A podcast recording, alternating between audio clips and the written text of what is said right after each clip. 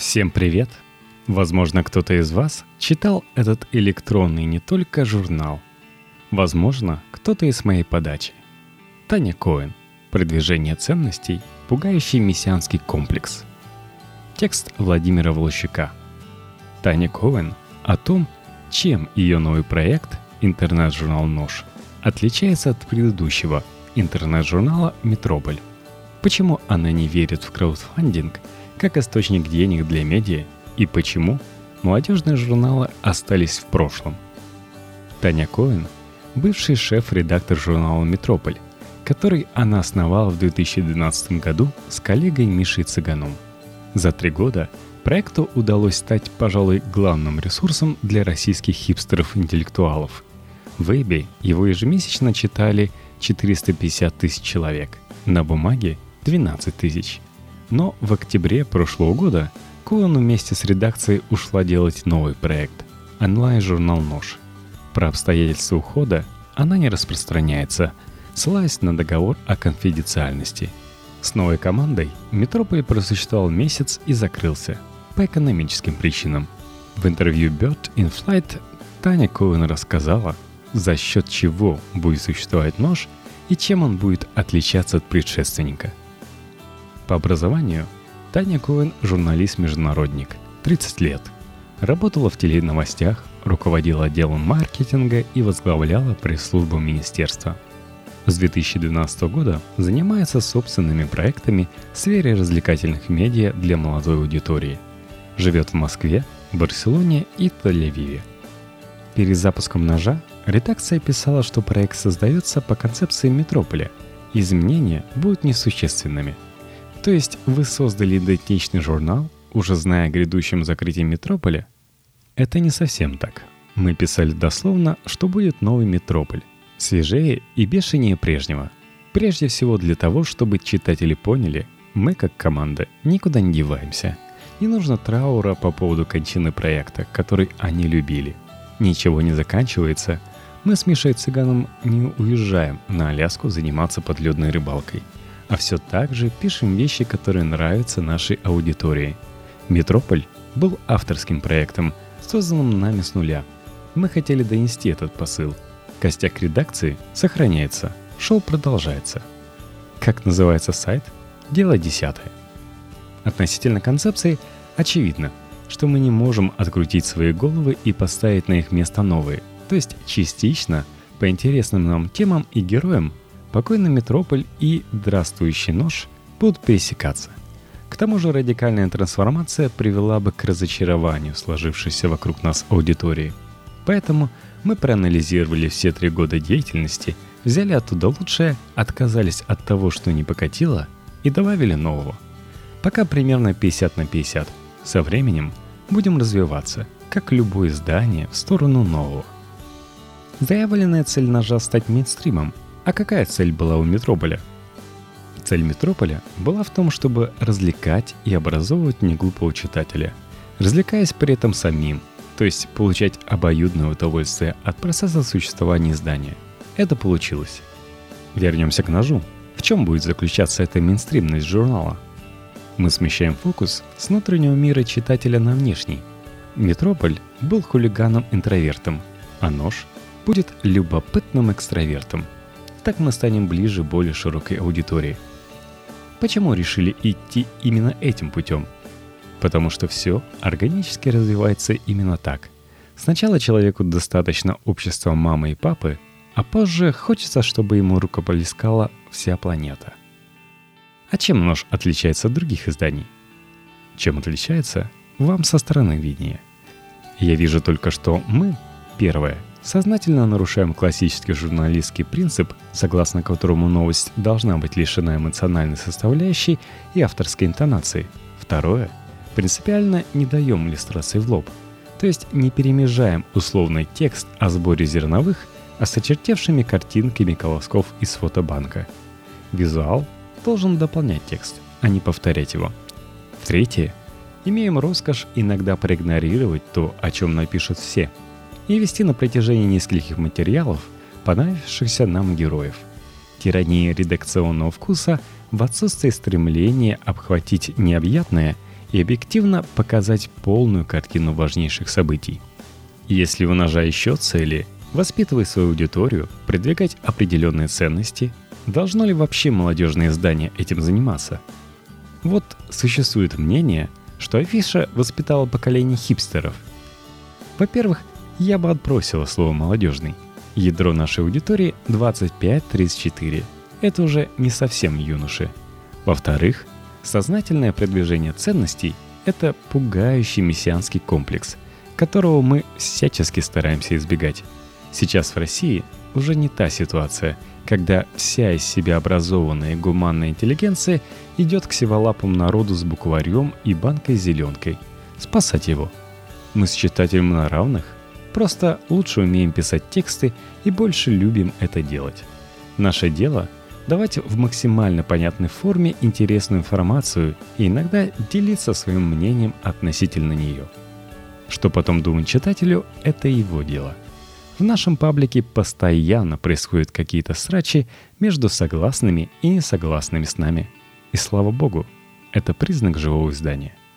В-третьих, я не считаю, что кто-то вообще кому-то что-то должен, если это не юридическое обязательство, прописанное в контракте сторон – кто хочет, пускай воспитывает хипстеров или другие поколения, целенаправленно вбивая им в голову, что хорошо и что плохо. А нам не нравится пасти народы. Человек, который прочел в журнале, что X модно, а Y стыдно, и руководствуется этим в своем выборе, мне кажется неумным, мягко говоря. Какие главные ценности ножа? Ценности просты. Материал – должен либо вызывать приятные эмоции, как пример хорошего альбома или смешной текст, либо активизировать когнитивные функции читателя, либо приносить ему конкретную пользу в жизни, гид, история опыта.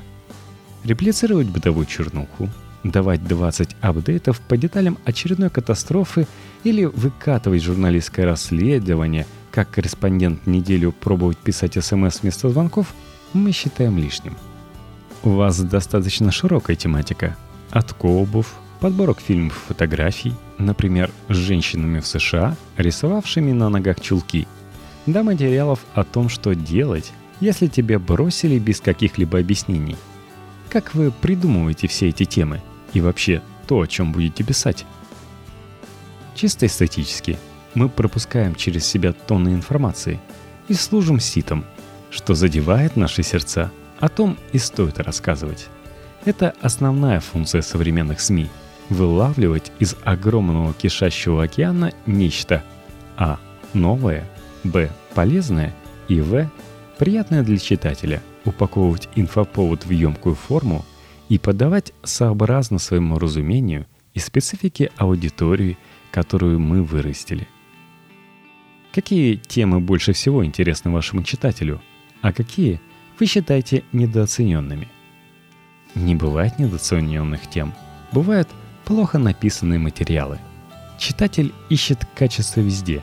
Если это эссе, как у Коль Сулимы, или колонка Антона Кораблева, то важнее стилистика, юмор и богатство языка, чем тема. Если это наука, мерилом качества является новое понимание, как у отлично излагающего Коли Кукушкина. Если музыка – вкус Миши Цыгана будет гарантией определенного уровня. И, конечно, секс селс. Всегда, как и отношения, тесты. Это общее для всех изданий. В СМИ уникальная ситуация по отношению к другим отраслям. Везде спрос рождает предложение, а тут предложение вызывает спрос. О чем бы вы ни написали, если вы делаете это качественно, прослойка заинтересованных всегда найдется. Нашему читателю – Скорее важны наш вкус в выборе инфоповодов и интонация, нежели тематика. Парфенов говорил, важно не о чем, важно как. Вот это наш случай. Кстати, какая у вас теперь аудитория и кто это? Стало немножко больше мужчин. Мне кажется, часть женщин отпугнула название. Девушки, не бойтесь, мы не криминальная Россия. Наша аудитория – горожане – в основном 18-34 года. Половина из Москвы и Питера. Потом идут Екатеринбург и другие крупные города. Украина, Беларусь. Согласно метрике Гугла, читатели больше всего любят музыку и кино. Потом идут новости, технологии, игры. Присматриваются к машинам и недвижимости. Любят покупать одежду, путешествовать, интересуются образованием. В общем, нормальные ребята. Перспективные в плане рекламы. Спасибо им. А много ли вы потеряли читателей Метрополя в связи с созданием нового проекта? Не потеряли вообще? От нашего паблика ВКонтакте сначала отписалось тысячи две из 85, потом набежали новые. А группа в Фейсбуке и редакционный Твиттер вообще не понесли потерь. А посещаемость сайта «Ножа» уже через месяц его работа стала выше, чем была у Метрополя. Как сегодня изданию добыть внимание аудитории – Наружка хорошо работает, если у вас есть несколько лишних миллионов. А в остальном мы сами над этим вопросом долго думали и поняли, что можем только хорошо делать свое дело. Не халтурить, не унывать, не лениться, но и не слишком надрываться, чтобы это не превратилось в обузу. И «Метрополь», и «Нож» сейчас наполовину сделаны благодаря усилиям друзей, уже имевшихся у нас с Мишей, и новых, которые заинтересовались примкнули и внесли свой вклад в общее веселье. Я так понимаю, что вы не верите в краудфандинг, и поэтому от него отказались и возложили надежду на рекламу. Удалось уже найти рекламодателя? Ищете ли вы инвестора и как планируете монетизировать нож? Краудфандинг хорошо для одноразовых проектов. Установил дедлайн, собрал, сделал, показал результат, все счастливы. А для содержания СМИ это не вариант. Тут лучше писать в свободное время ради собственного удовольствия, чем каждый месяц клянчить копейки. От инвестора, конечно, не откажемся. Какой же дурак откажется от инвестора, особенно разумного? Пока что в его отсутствии монетизировать нож собираемся с помощью рекламы. Договоренности уже есть. И оптимизация расходов. Я не понимаю, зачем в 2010-е тратиться на аренду офиса и содержать большой штат – за спиной у которого должно стоять начальство с кнутом, если можно делать все удаленно, силами пяти человек, которых прет, которые не смотрят на часы и не кричат «Ура! Наконец-то пятница!» У меня за три года было 10 дней выходных, и мне ок. И как долго вы готовы работать без прибыли? Дело не в прибыли, а в том, чтобы не появилось чего-то более интересного, ради чего мы запросим нож – Деньги всегда можно на чем-то заработать, а найти что-то, чтобы долго грело и развлекало, лично мне гораздо сложнее. Вы вообще верите, что такие издания могут быть медиабизнесом? Любой СМИ может быть бизнесом. Просто 80% СМИ – это игрушки скучающих миллионеров и побочные активы миллиардеров, роль которых – хвалить папочку, не вякать на его друзей и игнорировать, мочить врагов – Остальные окупаются, и создать такую модель для ножа и подобных ему изданий – моя голубая мечта. Кого вы считаете своими конкурентами? Я мало читаю тех, кто должен быть конкурентом. Я не вижу в этом смысла. Все плаваем в одном информационном море, а пространство интерпретаций ограничено только твоим умом. Мониторить других участников рынка нужно, когда ты управляешь заводом. Как там инновационные чушки – не украл ли враг ваш секретный рецепт? Почем то настали у них? Не придешевили ли мы? А авторские медиа скорее как литературный мир или Голливуд. Как бы повлияло на Лукаса известие о том, что Иньяряту увлекся индейцами и трапперами? Да никак особо. Какие медиа вам кажутся интересными? Esquire One Love, Арзамас хороший. В The Village бывают хорошие длинные репортажи – Англоязычных много интересных, каждая по-своему. В Time, например, примитивные материалы, но они их удачно упаковывают и отлично знают, какие подводки нужно писать в Фейсбуке. Mental Floss — пример нетупых списков. Atlas Obscura — приятная кунсткамера и так далее. Если говорить о молодежных медиа в России, что они собой представляют? Черт знает, я их не читаю — Наверняка что-нибудь с манифестом о новой искренности на главной странице, обращением к читателю на «ты» и рисованными гифками на главной. Вообще, когда вы говорите «молодежные издания», у меня в голове возникает обложка журнала «Кул». СМИ будут востребованы всегда, а сегментирование, как мне кажется, станет менее четким. Сегодняшние 16-летние знают на порядок больше тех, кто вырос в 90-е. И эти фоновые знания позволяют им смотреть на молодежную прессу прошлого, как вы смотрите на сборники Агнии Барто. Это немного дискриминация. Вот, наши СМИ молодежные, а тебе 45. Нечего читать наши новости. Да ради бога, пускай все читают.